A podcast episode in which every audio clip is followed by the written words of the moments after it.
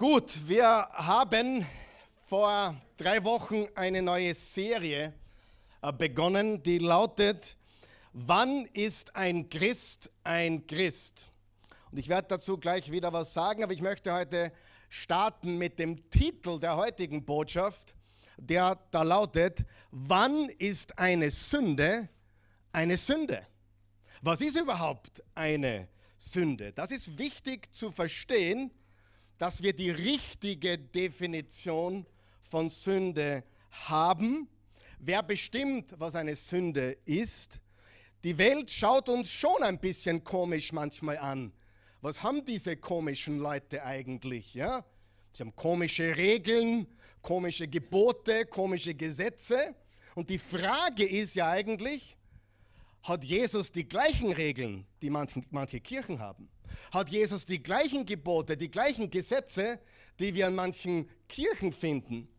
Dieser Frage wollen wir heute auf den Grund gehen, denn ich glaube schon, dass es ganz wichtig ist, dass wir wissen, was Jesus Sünde nennt, nicht was Menschen eine Sünde nennen. Äh, als Vater weiß ich, wir haben Regeln für unsere Kinder, das ist gut. Äh, wenn sie ein, eine Regel brechen, dann sind sie ungehorsam. Ich glaube nicht, dass jemand von uns seine Kinder Sünder nennt. Wir nennen sie einfach ungehorsam, oder? Wir sagen, ihr habt eine Regel, eine Familienregel gebrochen. Aber was sind Gottes Regeln wirklich? Und gute Eltern machen ihre Regeln klar und deutlich. Und wie steht es mit Jesus? Auch ein, eine gute Regierung macht gute Gebote und zwar auch klar und deutlich, was die Gebote sind und noch viel wichtiger, wofür sie auch gut sind. Wer von euch weiß, das Ziel ist nicht nur Gebote zu haben, das Ziel ist, dass diese Gebote einen Sinn haben. Und Gott hat mit allem, was er sagt, einen Zweck, ein Ziel, einen Sinn. Und ich nehme es gleich vorweg, ich kann mich nicht bremsen heute. Das Ziel bist du, weil er dich liebt. Gott ist gegen Sünde, weil er für dich ist. Hast du das verstanden? Er ist kein Spaßverderber, sondern er liebt uns. Und er weiß ganz genau, dass wir alle so leicht auf die schiefe Bahn geraten. Oder bin nur ich in akuter Versuchung? Wer ist auch in akuter Versuchung? Immer wieder mal falsch abzubiegen, immer wieder mal die, die, die Haupt, den Hauptweg zu verlassen. Schaut's nicht so scheinheilig. Aber was sagt Jesus dazu? Hat er es klar gemacht? Betonung auf klar. Wer glaubt, es ist wichtig, klar zu sein? Was will Gott überhaupt? Die meisten Menschen, wenn du sie fragst, was will Gott von dir, die haben gar keine Antwort, weil sie es gar nicht wissen, was Gott von ihnen wirklich will. Aber die gute Nachricht ist, Jesus hat es sehr, sehr, sehr klar und deutlich gemacht. Manche sagen, naja, wenn man wissen will, was eine Sünde ist, braucht man nur die Bibel aufmachen. Ich sage dir heute, es gibt auch Sünden, die nicht in der Bibel stehen. Ich werde es dir heute beweisen. Äh, es kann eine Sünde sein, ohne dass in der Bibel steht. Amen. Das werden wir heute erleuchten. Und darum müssen wir uns Jesus anschauen, denn wenn wir verstehen, er ist unser Retter, er ist unser Erlöser und er kam, um die Sünde und den Tod zu zerstören und uns auch zu befreien von der Macht der Sünde, dann haben wir sehr viel verstanden. Aber Jesus war und ist der beste Lieder aller Zeiten und gute Lieder machen klar, was sie wollen. Gute Lieder sagen klar und deutlich, so und so nicht. Stimmt das? Gute Lieder zeigen uns, was man machen darf und was überhaupt nicht geht. Und vor allem auch, warum. Das Warum ist so wichtig. Jesus sagt uns auch, warum. Und das ist heute Teil 3 von unserer Serie, unserer Sommerserie. Ähm, wann ist ein Christ ein Christ? Was haben wir bis jetzt besprochen? Wir haben gesagt, es gibt sieben Dinge, vielleicht werden es sogar acht, ich bin auf noch was drauf gekommen. Sieben Dinge, die man glauben muss, um ein echter, treuer Jesus-Nachfolger zu sein, um ein echter Christ zu sein. Und das ist eine Predigt, die über sieben oder acht Sonntage gehen wird und du brauchst alle Teile. Das heißt, wenn du einen Teil verpasst hast, überhaupt kein Problem. Bei uns gibt es YouTube und Spotify und oasechurch.tv und da sind alle Botschaften zum Hören und zum Sehen gratis. solange es Strom und Internet gibt. Und wir werden in dieser Predigt, in dieser einen Predigt, die verteilt ist auf sieben oder acht Sonntage, werden wir eine Liste erstellen. Keine To-Do-Liste, also nicht, das musst du tun, tun, tun, tun, tun. Tun ist wichtig, wer weiß das. Wenn wir nichts Gutes tun, passiert nichts Gutes in der Welt. Wir bauen Reich Gottes hier. Wir glauben das Richtige und daher tun wir dementsprechend. Abraham glaubte Gott und am nächsten Tag zog er aus, weil er auf das Wort Gottes, dem er glaubte, gehorsam reagierte. Amen. Ganz wichtig. Glaube und Tun hängen sehr eng zusammen, aber es ist der Glaube, der, der einmal jetzt entscheidend ist in dem, was wir sprechen. Und das ist ja die Frage, was ist wirklich entscheidend? Oder was ist nur peripher? Was ist unbedingt notwendig und was ist überhaupt nicht oder nicht unbedingt notwendig? Was ist sogar schädlich oder giftig, was manche Kirchen zu Dogmen erhoben haben, zu Theologie erhoben haben? So spricht der Herr. Und wenn du nicht tust oder glaubst, was wir tun und glauben, dann bist du kein echter Christ. Ich wurde schon von einer Kirche genannt, Karl Michael ist kein echter Christ. Stell dir das vor. Also wenn du das auch erlebt hast, macht nichts, das kommt vor, denn eines haben alle gemeinsam, sie glauben alle, dass sie recht haben und äh, du hast nicht die ganze Wahrheit und du hast nur eine Halbwahrheit und das sehen wir anders und das ist so und du hast nicht die letzte Offenbarung. Apropos letzte Offenbarung, wenn du jemals von einem Prediger hörst, ich habe die letzte Offenbarung, dann verlass den Raum nicht langsam, sondern ganz, ganz schnell. Es gibt keine letzte Offenbarung. Es gibt eine Offenbarung. Und Freunde, die Wahrheit ändert sich nicht. Wie kann sich Wahrheit verändern? Wahrheit war vor 100 Jahren dieselbe, die sie heute ist.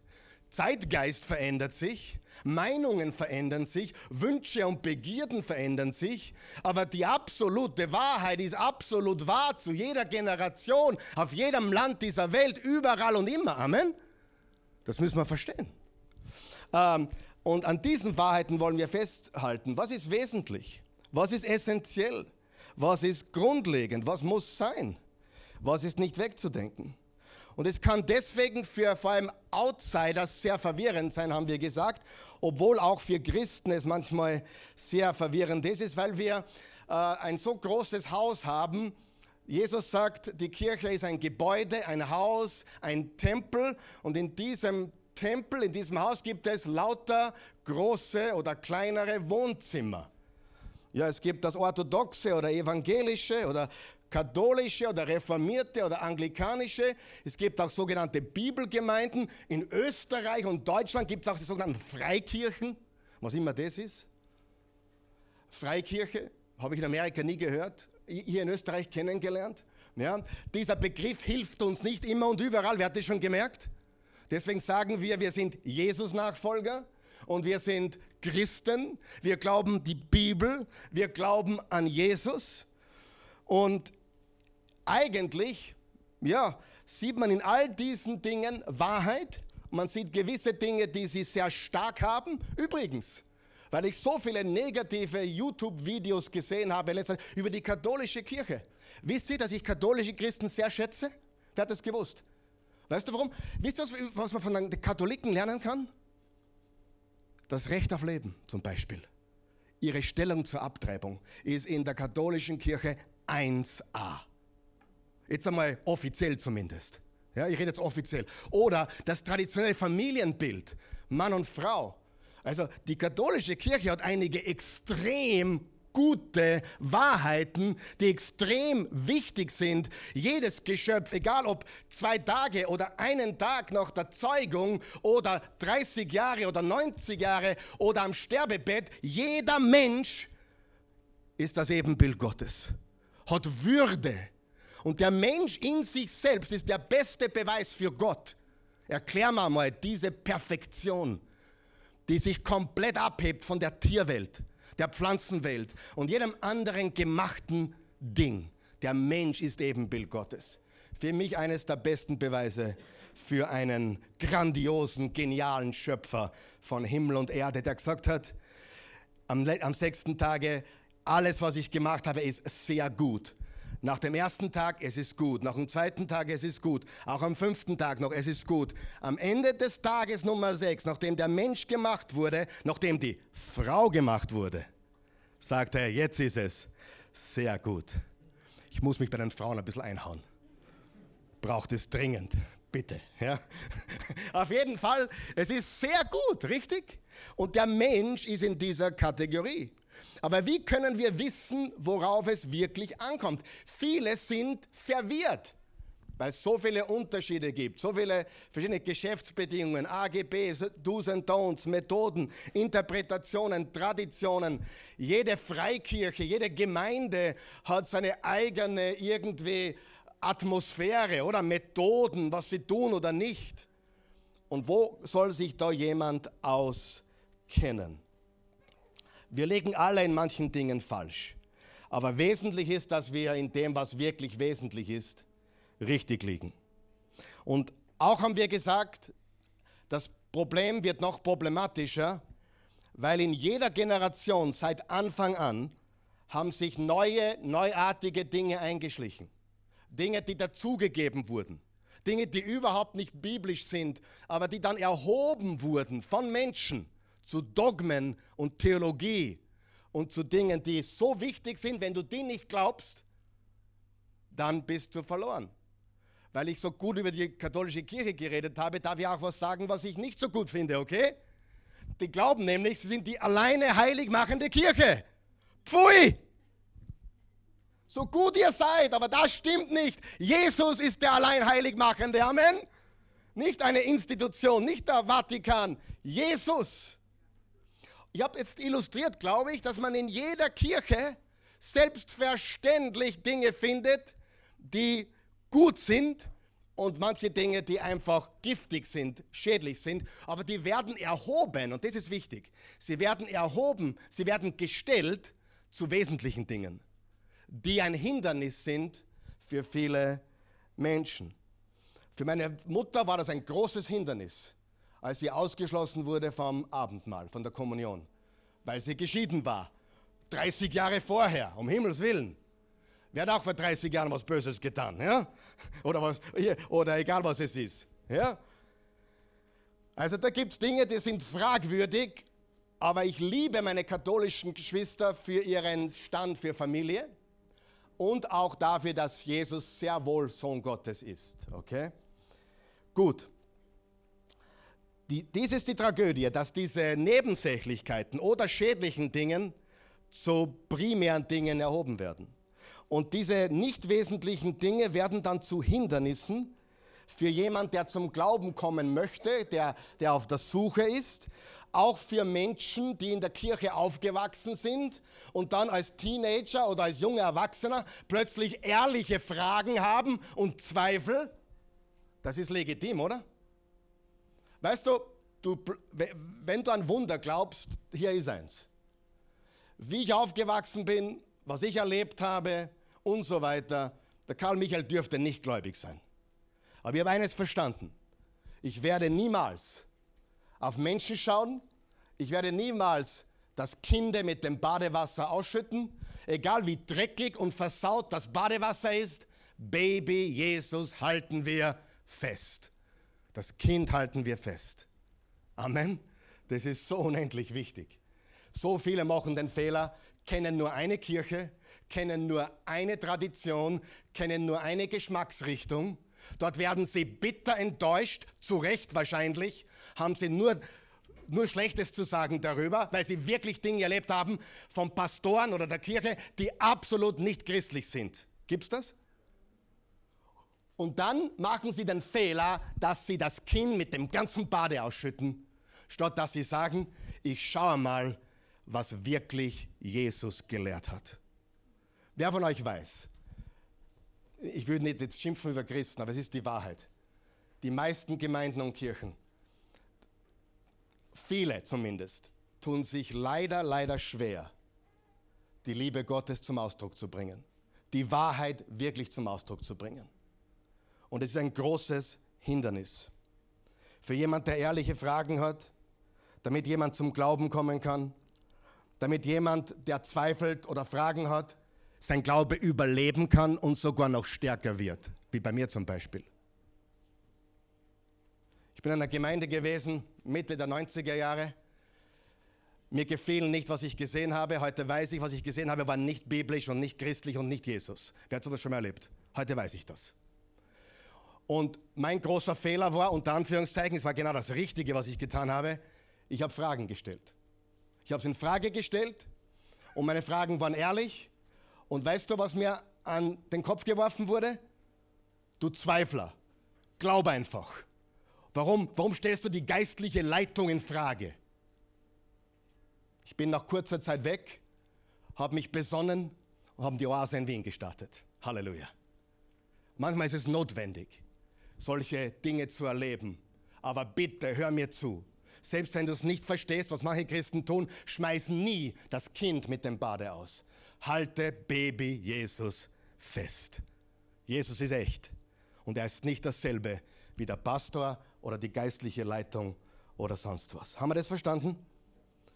Die entscheidende Frage ist, was ist grundlegend?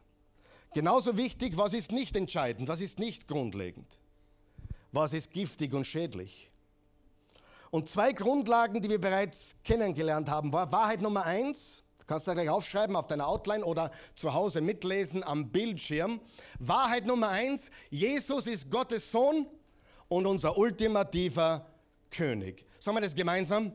Jesus ist Gottes Sohn und unser ultimativer König. Freund, das ist ein Glaubensbekenntnis. Und dieses Glaubensbekenntnis rettet dich. Der Glaube an Jesus rettet dich. Sagen wir es noch einmal, wenn du es glaubst. Jesus ist Gottes Sohn und unser ultimativer König. Das musst du glauben, um ein treuer Jesus-Nachfolger zu sein. Wahrheit Nummer zwei. Jesus kam, um zu demonstrieren, wer und wie Gott ist. Wer ist Gott? Wie ist Gott wirklich? Wer ist wie Gott wirklich? Sieh, in dieser Gemeinde, wo ich war, allein die Reaktion hat mir damals gezeigt, Jesus würde nicht so reagieren. Jesus würde nicht so reagieren. Und ich habe dann in Frage gestellt, was ich da erlebe. Und ich habe mir gefragt, wie ist Jesus, was hat Jesus gelehrt? Jetzt gehen wir zu der Wahrheit Nummer drei. Ich tue sie einmal zuerst sagen und dann reden wir drüber. Und am Ende der Botschaft wiederholen wir alle drei noch einmal und formulieren die dritte Wahrheit noch ein bisschen anders und noch präziser. Wahrheit Nummer drei. Wir müssen erkennen und annehmen, wie Jesus Sünde sieht. Wir müssen erkennen und annehmen, wie Jesus Sünde sieht. Wie sieht Jesus Sünde? Sünde ist ein ziemlich heavy Wort, ein religiöses Wort, ein geistliches Wort, aber es bedeutet unterm Strich nichts anderes wie das Ziel verfehlen. Sag mal mit mir, das Ziel verfehlen. Das Ziel verfehlen. Wer hat schon mal das Ziel verfehlt? Heute schon vielleicht. Wie charakterisiert Jesus Sünde? Was ist seine Beschreibung, seine Definition von Sünde? Wie beschreibt Jesus Sünde? Gott sei Dank hat Jesus es klar gemacht. Er hat es klar gemacht. Leider, die Kirche und ihre Botschaft haben es oft nicht so klar kommuniziert. Wirklich. Man, man, man trifft manche Christen, man fragt sie, wie sieht Jesus Sünde? welche Antwort bekommst du? Du bekommst einen ganzen Gemüsegarten von Antworten, oder nicht? Was ist Sünde? Wie sieht Jesus Sünde? Heute wirst du es lernen. Wer ist ready? Heute wirst du nie wieder fragen, was ist das Sünde und nicht. Heute wirst du es wissen. Wer freut sich schon drauf? Du wirst ganz genau wissen, wie Jesus Sünde sieht. Und es wird dich überraschen, vielleicht. Außer du weißt es schon und du bist so weit in deinem Glauben. So weit musst du gar nicht sein, ehrlich gesagt. Aber wer ist froh, dass Jesus der König ist und er ist der Regent und der Regent macht die Regeln. Ein gewisser Mann namens Franz Strohsack, besser bekannt als Frank Stronach, also wenn es Franz Strohsack heißt, verstehe ich die Veränderung auf Frank Stronach. Ja? Ein gebürtiger Grazer namens Strohsack Franz, der, der, der Strohsack Franz, Sie haben es wahrscheinlich genannt, denke ich einmal, und dann ist er nach Kanada ausgewandert und nennt sich Frank Stronach. Er hat gesagt, wer das Gold hat, macht die Regeln. Ja, das Gold macht die. Und er hat nicht Unrecht. Und unserem Herrn gehört das ganze Gold. Es gehört ihm alles. Und er macht die. Wer macht die Regeln? Wer ist froh, dass es der Pastor nicht tun kann und braucht? Ich brauche gar keine Regeln machen. Aber er macht die Regeln. Und er ist der Schöpfer, der Eigentümer, der Besitzer, der Urheber von Himmel und Erde. Und er hat klar kommuniziert. Bitte jetzt gut aufpassen. Es kommen aber Dinge, die sind vielleicht neu für dich, aber sie sind wichtig. Okay? Wichtig. Pass auf jetzt, was du hörst. Ähm, er hat klar kommuniziert, was die Regeln sind. Die Kirche, die Gemeinde kommuniziert alles Mögliche manchmal, was die Regeln sind. Das darfst du nicht, das darfst du nicht, das darfst du nicht, das darfst du nicht. Pastor, darf ich kiffen? Komm in mein Büro, wir reden drüber. Das wirst, du wirst heute noch erfahren, ob du kiffen darfst. Wirst du das wissen? Ich, ich komme auf den Punkt heute. Heute werden alle Kiffer wissen, ob sie kiffen dürfen. Pastor, darf ich rauchen? Auch das wirst du heute erfahren. Darf ich Fernsehen? Pastor, darf ich in die Disco gehen? Ja, auch das wirst du heute lernen. So viele gemachte Regeln, versteht ihr, was ich sage? Ich glaube, ich war vor kurzem in einer Disco. Ich glaube, ich war als Pastor öfter in der Disco als als Teenager. Weil ich ein paar Mal mitgegangen bin mit ein paar Jugendlichen. Ist okay, oder? Jetzt, jetzt werde ich exkommuniziert. Was für ein Sünder. Nein. Reden wir darüber. Was ist Sünde? Sind wir bereit? Und hier ist das große Problem. Ich habe es letzten Sonntag schon angedeutet. Aber wir machen den Fehler, obwohl die Bibel, sage mir Bibel, ich liebe die Bibel, obwohl die Bibel vollkommen inspiriert ist. Was heißt inspiriert? Alles von Gottes Geist. Ist nicht alles gleich wichtig. Die Geschichte von David und Goliath ist genial und inspiriert und echt und historisch. Meiner Meinung nach. Und auch das sagt uns, glaube ich, die Bibel, dass es so ist. Aber sie ist nicht so wichtig wie die vier Evangelien, was sie über Jesus sagen. Amen. Sind wir da einer Meinung?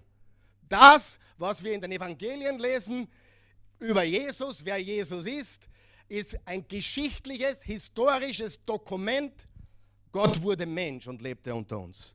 Und das ist wichtiger wie die Bibelgeschichten im Alten Testament. Sind wir uns da einig? Nur weil alles inspiriert ist, heißt nicht, dass alles gleich wichtig ist. Aber ich kann mich noch erinnern, als meine ersten Bibellehrer gesagt haben, hier hast du eine Bibel, lies sie, da ist alles wichtig drinnen. Das stimmt natürlich. Aber Menschen, die dann Goliath und David auf den gleichen Level stellen mit Jesus, die kommen natürlich ins Zweifeln. Weil wenn sie dann draufkommen, naja, die Geschichte mit Jona und dem Fisch, naja, ich glaube die übrigens auch, gell? Ich, ich heute da mit Billy Graham, der gesagt hat, der gefragt war, denn, ob er glaubt, dass die Geschichte mit Jona und dem Fisch echt ist.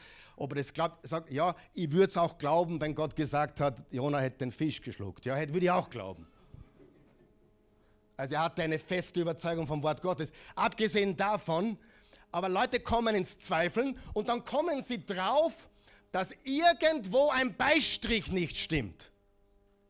Und dann kommen sie drauf, jetzt halte ich bitte an, dass Matthäus, Markus und Lukas, seid ihr bereit für das, leichte Abweichungen haben.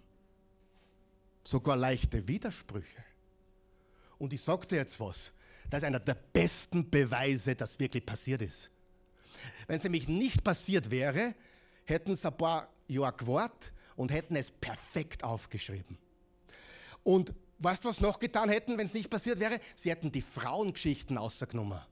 Weil das geht gar nicht, dass eine Frau als Erste zum Grab kommt und Jesus verkündet. Das geht damals, ging das gar nicht. Die Frau durfte im Gericht nicht einmal aussagen. Faktum, wenn da draußen ein Autounfall äh, passiert und vier Menschen sehen den gleichen Unfall, dann hörst du vier Geschichten mit leichten Abweichungen. Und diese Abweichungen bestätigen diesen Unfall genauso. Warum? Die haben sie nicht abgesprochen. Aber niemand würde zweifeln, dass da draußen ein Autounfall passiert ist. Sind wir noch wach? Niemand. Wir haben vier Geschichten, die alle vom gleichen Ereignis erzählen, unterschiedlich in ihrer Wahrnehmung und das bestätigt, dort draußen muss was passiert sein. Es muss gekracht sein, weil vier Leute haben gerade erzählt, dort draußen ist etwas passiert. Und dass es da Abweichungen gibt, würde uns in keinster Weise stören, würde auch keinen Richter vor Gericht stören, sondern da ist was passiert. Ist Jesus auferstanden? 100 Pro. Stört mich das, dass Matthäus ein paar andere Sachen sagt wie Markus? Keineswegs, im Gegenteil. Das sind echte menschliche Augenzeugenberichte ohne gegenseitige Absprache, ohne zu warten. Schau mal, dass wir uns alle zusammenreden, dass wir ja alle dasselbe erzählen. Die vier Evangelien beweisen, da ist was passiert. Sind wir noch wach? Es gibt so viele Fehler, die Christen machen, weil, weil sie nicht verstehen, wie das Wort Gottes geschrieben wurde. Es wurde geschrieben mit mit dem Herzen, mit der Leidenschaft, so wie ich predige zum Beispiel und jemand anderer predigt. Wir, wir mögen dasselbe verkündigen, aber es hat andere Nuancen und andere Schwerpunkte und andere Styles und Leiden, richtig? Aber unterm Strich reden wir alle vom selben, von der Auferstehung Christi. Und das beweist. Und wir machen einen großen Fehler, wenn wir unseren Kindern sagen, du, Jona und der Fisch ist gleich wichtig wie Jesus, weil es nicht stimmt. Und wenn der Glaube stehen soll, müssen wir verstehen, Jesus ist über allem erhaben. Oh, Amen. Und es gibt Dinge in der Bibel, die sind auch wichtig, aber nicht so wichtig. Warum habe ich das alles gesagt? Damit wir was lernen heute. Der Content der Bibel wird leider von vielen Predigern gleichgestellt. Aber Jesus hat nicht alles gleichgestellt. Jesus, ich beweise euch das heute, er hat priorisiert. Sag mal priorisieren. Er hat priorisiert. Sehr, sehr wichtig. Und dann gab es die, die, die Begegnung, du kennst die Geschichte wahrscheinlich, die ist auch drei oder viermal, dreimal ist sie in den Evangelien, in, in den Synoptikern, Matthäus, Markus und Lukas, kommt ein Gesetzeslehrer, ein Jurist, heute würde man sagen ein Experte, kommt zu Jesus. Sag mal, Experte. Wer ist froh, dass er das Wort schon lange nicht mehr gehört hat? Warte, ich muss einmal austrinken. Aber da kam ein Experte zu Jesus. Jesus musste sich auch mit den Experten herumplagen. Und ich liebe Jesus. Er hat sich herumgeplagt mit den Experten und dann plagte er die Experten. Jesus, sag mal, Jesus plagte die Experten. Halleluja. Er plagte sie in Grund und Böden. Sieh, Jesus hat die die Unterdrückten. Die, Jesus hat die Geplagten befreit und die, die sich frei fühlten, hat er geplagt. Denn die Wahrheit plagt. Die falschen Leute werden geplagt von der Wahrheit. Und die richtigen Leute lieben die Wahrheit. Amen. Aber jetzt kommt dieser Jurist, dieser Experte zu Jesus und jetzt lernen wir was. Komm mal, das kennst du eh. Matthäus 22, Vers 36, er fragt, Meister oder Rabbi, welches Gebot ist das höchste im Gesetz? Sag mal das höchste. Das Hö was bedeutet das? Was ist das Wichtigste? Jesus hat nicht bestritten, dass alle 613 Gesetze im Alten Testament plus die Top 10, also 603 plus die Top 10, 613 insgesamt, er hat nicht gesagt, die sind nicht inspiriert, sondern sie sind alle inspiriert. Aber es gibt ein Wichtigstes. Er hat nicht gefragt, was meinst du, Jurist, Experte? Alle sind gleich wichtig, hat er nicht gesagt. Er hat auf die Frage keine Gegenfrage gestellt, sondern er antwortet direkt, du sollst den Herrn, deinen Gott lieben, Vers 37, mit deinem ganzen Herzen, mit deiner ganzen Seele, mit deinem ganzen Verstand.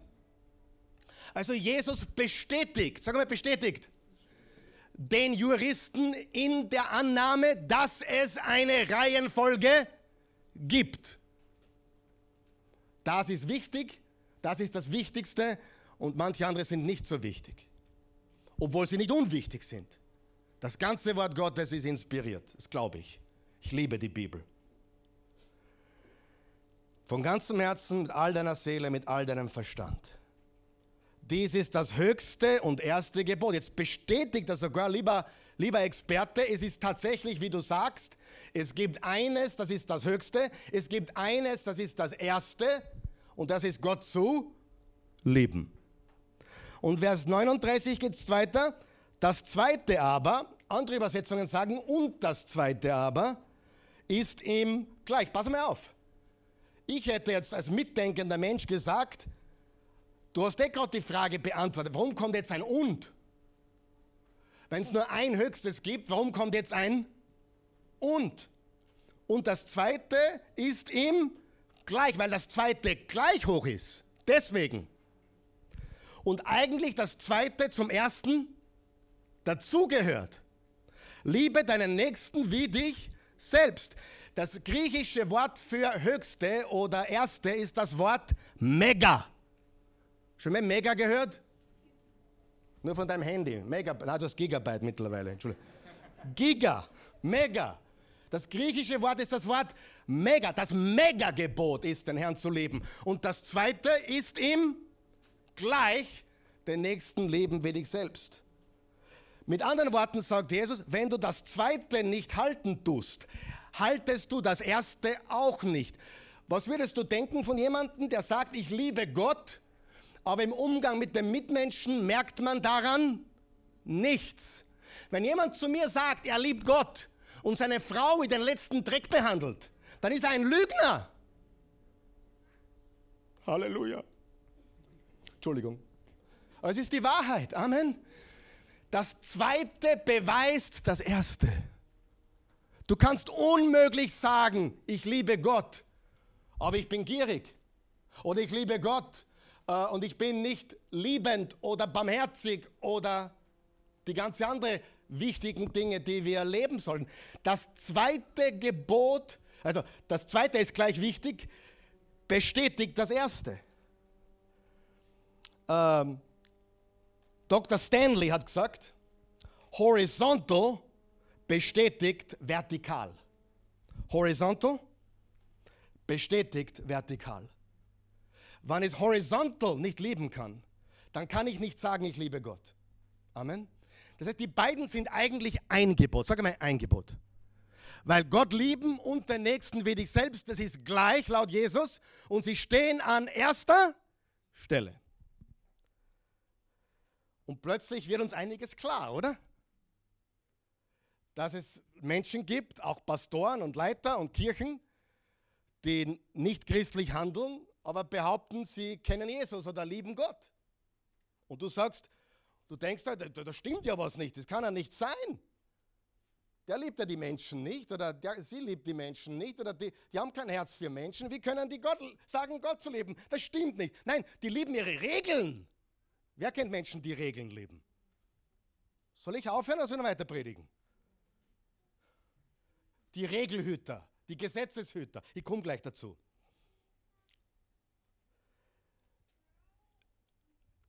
Unsere Liebe zu Gott wird nicht bestätigt durch Regelhüten, sondern durch Liebe zum Nächsten. Sagen wir das gemeinsam. Unsere Liebe zu Gott wird bestätigt nicht durch Regelhüten, sondern unsere Liebe zum Nächsten. Und dann gibt Jesus ein Fallbeispiel. Ich liebe die Beispiele Jesus, sind ja genial.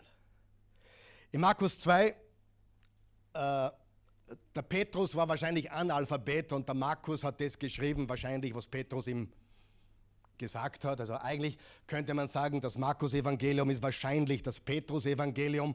Also geschrieben hat schon der Markus, aber Markus war ein ganz enger mit dem Petrus auch ein Augenzeuge. Und da steht folgendes, an einem Sabbat, oh, da fängt das Problem schon an. An einem Sabbat ging Jesus durch die Kornfelder. Habt ihr gewusst, dass Jesus am Sabbat immer wieder Dinge getan hat, die man nicht tun durfte, anscheinend nicht tun durfte? Aber wer bestimmt die Regeln? Und noch dazu, wer hat das Sabbatgebot erfunden? Gott, er selber. Da sollte man mal drüber nachdenken. Da stimmt was nicht, oder? Er erfindet es und bricht es. Mich, ich, mich begeistert es. Also ich bin ganz, ganz begeistert von solchen Sachen. An einem Sabbat ging Jesus durch die Kornfelder. Seine Jünger fingen unterwegs an, Ähren abzurupfen und die Körner zu essen am Sabbat. Sieh, es war verboten zu ernten am Sabbat. Das war eigentlich erlaubt. Nur die mündlichen Überlieferungen haben dann später gesagt, das ist auch nicht erlaubt, weil das ist auch schon Ernten. Aber es war absolut okay, auch am Sabbat sich was zum Essen zu nehmen. Aber Jesus geht auf diese Absurdität nicht näher ein. Sie haben, die, die Pharisäer haben das als Ernten aufgefasst und natürlich, die, die Pharisäer waren immer, die haben ihn beschattet überall. Die haben ein ganzes Notizbuch mitgenommen, was macht er heute wieder falsch. Ja. Die, du musst dir vorstellen, die, die Pharisäer waren ständig unterwegs. Was macht Jesus gerade? Wir beschatten ihn. Und dann haben sie eine ganze Listen gehabt, was er alles verbrochen hat. Jesus entgegnete, habt ihr nie gelesen was David getan hat, als er und seine Begleiter hungrig waren und etwas zu essen brauchte. Wie er damals, als der hohe Priester Abadja lebte, ins Haus Gottes ging, von den geweihten Broten aß und auch seinen Begleitern davon gab. Obwohl nach dem Gesetz doch nur die Priester davon essen dürfen. Und Jesus fügte hinzu, jetzt pass auf, schnall dich an, der Sabbat, sagen wir das gemeinsam, der Sabbat wurde für den Menschen geschaffen und nicht der Mensch für den Sabbat. Darum kann der Menschensohn auch über den Sabbat bestimmen. Warum kann Jesus so handeln? Warum kann Jesus am Sabbat heilen? Warum kann Jesus am Sabbat Gutes tun? Weil bei Jesus, hörst du mir zu, weil bei Jesus Menschen wichtiger sind wie Regeln. Noch einmal, dass wir es verstanden haben. Weil bei Jesus Menschen wichtiger sind wie Regeln. Ich war in Gemeinden, du warst vielleicht in Gemeinden und Kirchen, wo man den Eindruck bekommen hätte können, da sind die Regeln wichtiger wie die Menschen. Ja oder nein? Sagen wir noch Woche, da schlafen wir schon. Ich weiß, es ist heiß, aber und ich trage nicht zur, zur, Kühl, zur Kühlung bei, das weiß ich auch. Ich schwitze eh schon. Einige schwitzen auch, ich spür's. Aber nicht wegen der Hitze. Wegen den Regeln. ha, wer weiß, manche lieben ihre Regeln. Wer war schon mal in so einer Kirche? Die regelliebenden Regelhüter.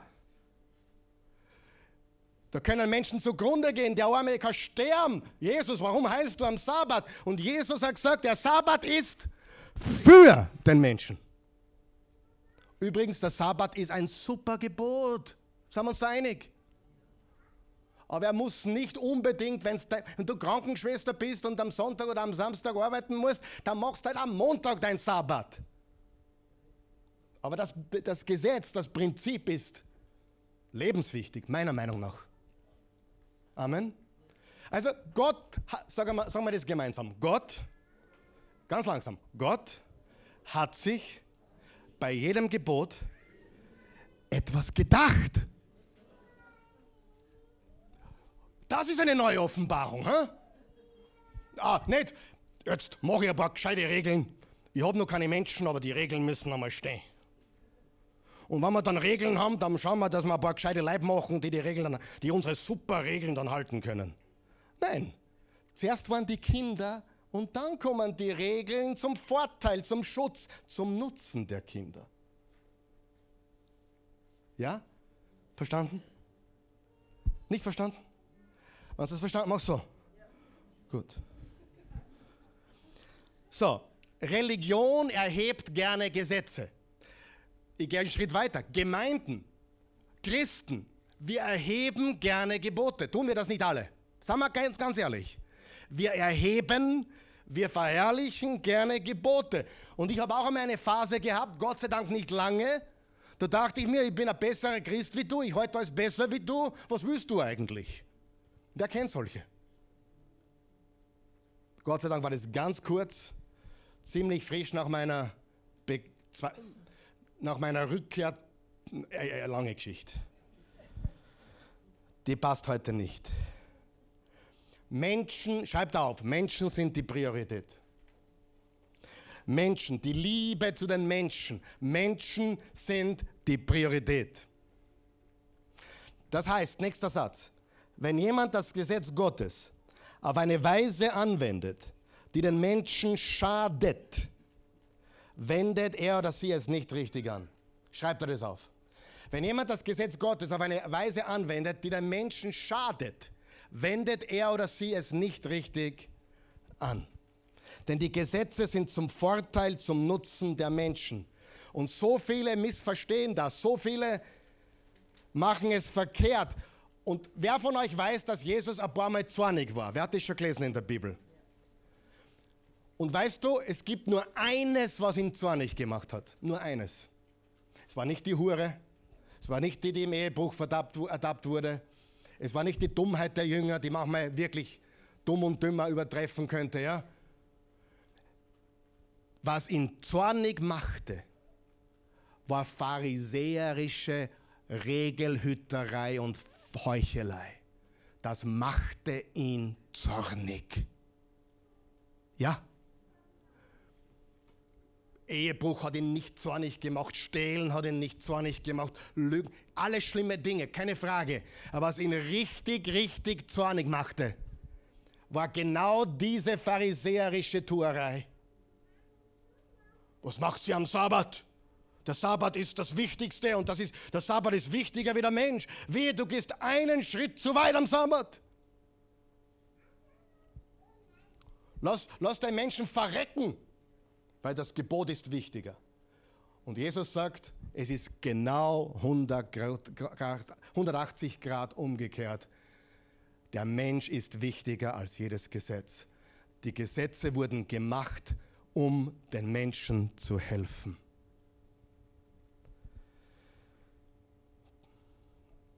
Haben wir noch ein paar Minuten? Wem hilft das heute schon? Hilft dir das? Heute sind wir auf einem Punkt, der ist unendlich wichtig. Wenn du heute verstehst, verstehst du so viel. Matthäus 19, jetzt, jetzt wird alles, jetzt lustig. Es ist ja fast, es ist so lustig, es ist so traurig. Es, so, es wäre so lustig, wenn es nicht so traurig wäre. Matthäus, Matthäus 19, Vers 3. Dann kamen einige Pharisäer. Ich lese nur vor, da musst du schon lachen. Da kamen einige Pharisäer und wollten ihm eine Falle stellen. Das wäre ein eigenes Thema mit der Falle. Falsche Hundsans. Sie fragten, gibt es in der Religion falsche Hund? Überall bei Jesus. Sie fragten, darf ein Mann, natürlich war es ein Mann, die Frau wird, die Frau wird sowas deppert nicht fragen. Darf ein Mann aus jedem beliebigen Grund seine Frau aus der Ehe entlassen? Darf ein Mann sich aus jedem Grund von der Frau scheiden? Allein die Frage darf. Gott, darf ich mich endlich scheiden lassen? Mann, siehst du den, den Humor? Du, gestern hat das Essen war unter jeder verbrannt hat. Das war schwarz, das Steak gestern. Und außerdem gefällt es mir nicht mehr so richtig. Und, und darf, ich sie, darf, ich, darf ich mich scheiden lassen? So daneben, oder? Aber weißt du, wir stellen ähnliche Fragen. Aber diese Gesetzeshüter, diese Regelhüter, die findest du heute auch überall. Wer weiß es? Pass jetzt gut auf. Die nächsten fünf Minuten, pass noch auf, bitte. Ihnen ist ein Standpunkt wichtiger wie eine Person. Ihnen ist systematische Theologie wichtiger wie Liebe. Und wenn du mich kennst, weißt du, ich liebe Theologie. Ich liebe ehrliche, aufrichtige, saubere, exegetische Theologie, Vers für Vers. Ich liebe Theologie. Aber wenn einem Menschen seine systematische Theologie wichtiger ist wie ein Mensch, dann stimmt was nicht. Ja oder nein? Und wir haben die gleichen. Jetzt, jetzt komme ich zum Kiffen. Äh, wer von euch kifft? Nein, nicht aufzeigen. Spaß. ich habe noch nie gekifft, damit es klar ist. Noch nie in meinem Leben. Von meinen Kindern und meiner Frau will ich nichts sagen, aber ich habe noch nie gekifft. Und selbst wenn ich es hätte, wäre es egal, richtig? Ich rauche manchmal, so alle drei Jahre mal, eine Zigarre mit jemandem, der ein Baby gekriegt hat oder was. Alles ein anderes Thema. Aber Pastor, darf ich kiffen? Wer weiß, Kiffen steht nicht in der Bibel. Und warum fragt jemand, Pastor, darf ich kiffen? Wisst ihr warum? Weil er kiffen will. Darf ich mit meiner Freundin zusammenziehen? Was sagt das? Ich will mit meiner. Richtig? Also die Fragen sind ja immer die gleichen. Man will sich bei jemand Geistlichen, will man sich die, will man sich äh, die, ja, den Stempel holen. Ist in Ordnung. Aber was tue ich, wenn es nicht in der Bibel steht? Gute Frage, oder? Die Antwort kommt heute noch. Ich lasse euch noch hängen. Wenn es nicht in der Bibel steht, muss es in Ordnung sein, oder? Vers, Matthäus 23, Vers 23. Wehe euch, ich liebe das. Ich darf nicht so reden, aber Jesus schon. Wehe euch, ihr Schriftgelehrten und Pharisäer, ihr Heuchler. Ich möchte damals so predigen. Darf ich das einmal? Ihr gebt den Zehnten von Minze, Dill und Kümmel, lasst aber außer Acht. Was lassen Sie außer Acht? Was schwerer wiegt, das Recht, die Barmherzigkeit, die Treue. Dies sollte man tun und jenes nicht lassen. Schreib dir folgenden Satz auf. Das Ziel von Gottes Gesetzen ist wichtiger als das Gesetz selbst. Das Ziel von Gottes Gesetzen ist wichtiger als das Gesetz selbst. Ja oder Amen? Amen. Weil nichts ist komplizierter, als einem Gesetz zu folgen, wo man nicht versteht, warum, oder? Passt nur unsere Regierung fragen. Sind Oberexperten. Das sind ja bald Wahlen, Gott sei Dank. Ein Jahr haben wir noch. Aber wisst was? Auch das ist nichtig. Warum? Weil auch nichts sich ändert. Jesus ist, den wir brauchen, oder? Aber geht's wollen, bitte, um Himmels Willen. Und richtig, danke. Aber das Ziel ist wichtiger als die Gesetze selbst. Gesetzlichkeit. Ich bin wirklich froh, dass meine Kinder Gesetzlichkeit nicht kennen. Ich habe viele Kinder, nicht alle nicht alle sind auf demselben Level mit Jesus, alle kennen Jesus.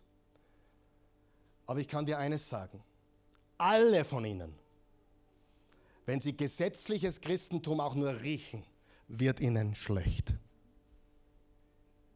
Am allermeisten dem Gabriel, glaube ich. Dem geht es ganz, dem geht's ganz schlecht, wenn er komische gesetzliche Christen sieht. Und ich bin so froh, denen ist das so fremd. Danke, Jesus, dass ihnen das fremd ist. Die tun sich ja nicht anstrengen, dass besser ausschauen vor euch. Im Gegenteil, ich würde mir manchmal wünschen, sie würden sie. Nein, Spaß. Nein, Spaß. Haben ihnen nie wir haben ihnen nie beigebracht, du benehmt euch in der Gemeinde, wir sind die Pastoren. Ich befürchte, das hätte eh das Gegenteil bewirkt. Na, das sind ganz normale Kids, oder? So wie alle Kinder. Haben sogar schwere, schwere, im, schwere im Leben, weil sie angegafft werden von euch. Spaß. Bin gleich fertig. Also, was ist die 67.000 Euro Frage? Sag ich das Zwang? Okay, die 150.000 Euro Frage. Was macht eine Sünde zu einer Sünde? Jetzt schnall dich an, ob es in der Bibel steht oder nicht. Ist Rauchen eine Sünde? Glaube ich nicht. Für mich nicht.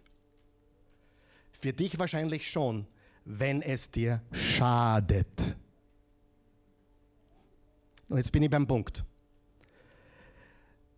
Wenn etwas, was wir tun, eine Gewohnheit, eine Handlung, jemandem schadet, ist es eine. Wie? Wer geht mit mir d'accord? Wenn es nicht gut für jemand ist, dann ist es eine Sünde. Ich gehe noch einen Schritt weiter. Wenn es dir schadet, ist es eine Sünde. Dass wenn du ein Kettenraucher bist, klar, schadest du dir selbst. Jesus liebt dich natürlich und er liebt auch die Raucher. Sie kommen nicht in die Hölle. Sie riechen nur so, als wären sie schon dort gewesen.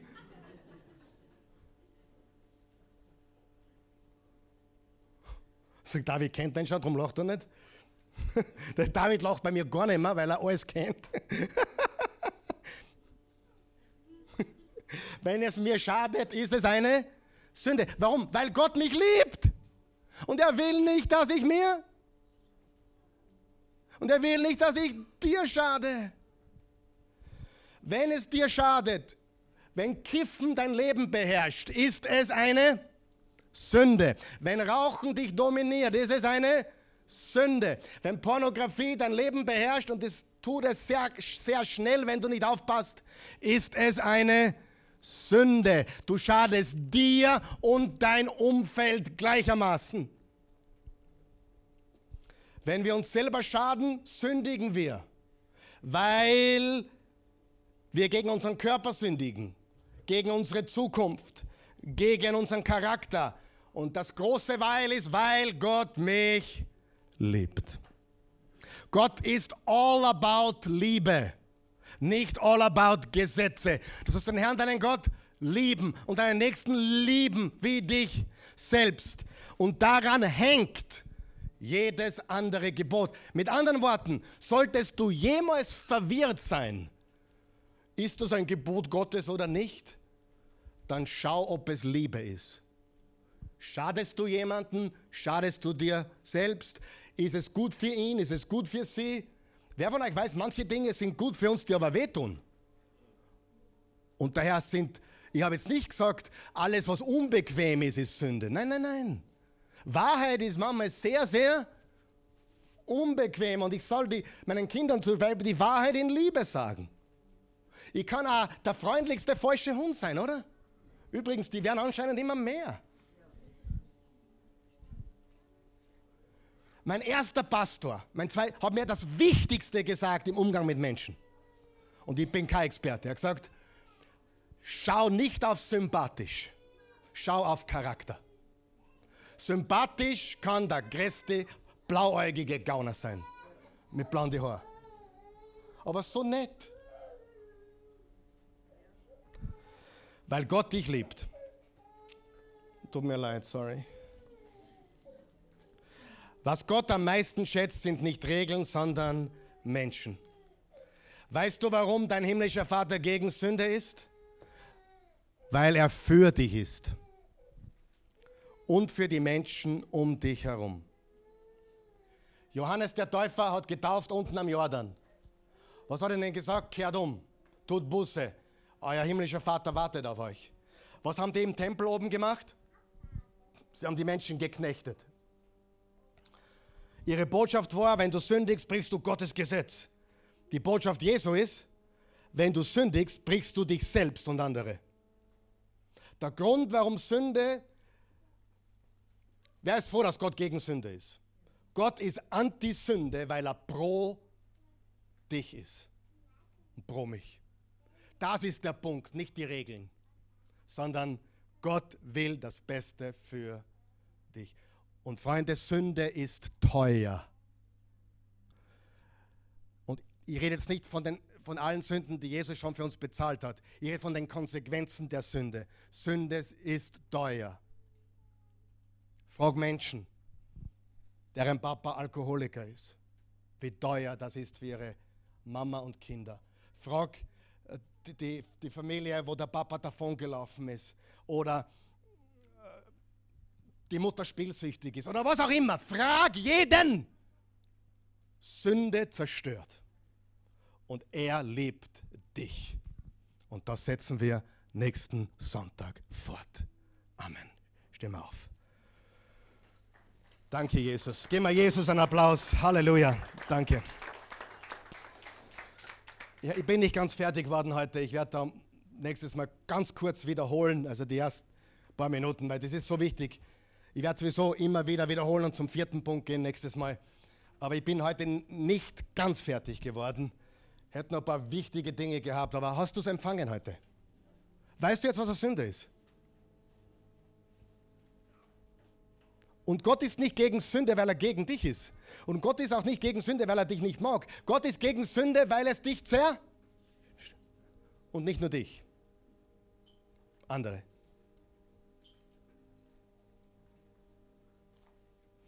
Vater im Himmel, wir kommen zu dir. Im wunderbaren Namen Jesu. Wir danken dir für deine unendliche Güte und Gnade. Wir preisen dich und wir haben heute wieder verstanden, keiner hat Worte wie Jesus. Das ist unfassbar genial und weise, wie Jesus gehandelt und gesprochen hat.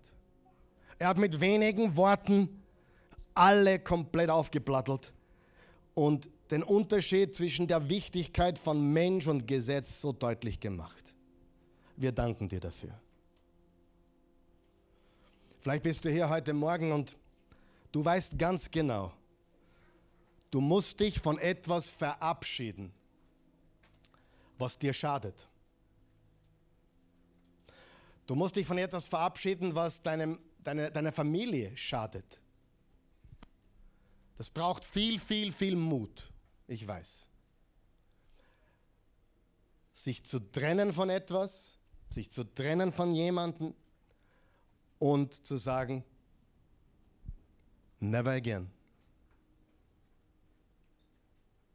Weil durch unsere Sünde zerstören wir uns und andere. Und irgendjemand bezahlt für deine und meine Sünden. Das, was der Alkoholiker Papa macht, geht die ganze Familie und darüber hinaus jemand allen was an. Es tut allen schmerzlich weh. Richtig? Sex, Spielsucht. Gott ist kein Spaßverderber. Er ist ein liebender Gott. Und wenn du etwas abdrehen musst, dann hab den Mut und drehe es ab. Und ich sage dir was, das sind Worte der Gnade, nicht du, du, du, du, du. Heute kommt mein Enkelsohn zu mir am Nachmittag, mein Zweijähriger. Und wir haben immer das Spiel. Er kommt immer und sagt, du, du, du, du, du. Und ich sage immer, du, du, du, du, du. Und dann, je mehr ich du, du, du, du, du mache, umso mehr macht er du, du, du, du, du. Aber er fängt immer an mit du, du, du, du, du. Vielleicht weiß er einiges über mich, keine Ahnung. Vielleicht hat ihm die Tochter was erzählt, möglich. Aber weißt du, es braucht Mut. Amen. Mut zu sagen, und ich glaube, es betrifft jeden. Zu sagen, ich verlasse diesen Weg oder ich gehe den Prozess an. Manchmal ist es gar nicht so leicht. Vielleicht brauchst du auch eine Therapie. Alles nicht schlimm. Wichtig ist, dass du merkst, Gott liebt dich, er will dich rausholen. Weil sonst zerstörst du dich und dein Umfeld. Ja? Vielleicht bist du jemand, der empathielos ist und, und keine Liebe zeigen kann. Lerne es. Es würde dein Leben vollkommen und vor allem das Leben deines Umfeldes komplett verändern. Amen. Sünde ist deswegen so schlimm, weil Gott dich zu sehr liebt, um dich so zu lassen, wie du bist, und er will nicht, dass du zugrunde gehst. Das ist, wie Jesus Sünde sieht. Nicht du, du, du. Okay, sagen wir es gemeinsam. Nicht du, du, du, sondern ich liebe dich, hör auf, dich und dein Umfeld zu zerstören. Amen. Wenn du Jesus noch nie eingeladen hast, sag Jesus, komm in mein Leben. Ich vertraue dir. Du bist Gottes Sohn. Du bist der ultimative König. Du bist gekommen als Gott, um uns den Vater zu zeigen, wie Gott wirklich ist. Und du hast uns auch gezeigt, was Sünde ist. Und du bist sogar dafür ans Kreuz. In Jesu Namen danke ich dir dafür. Amen.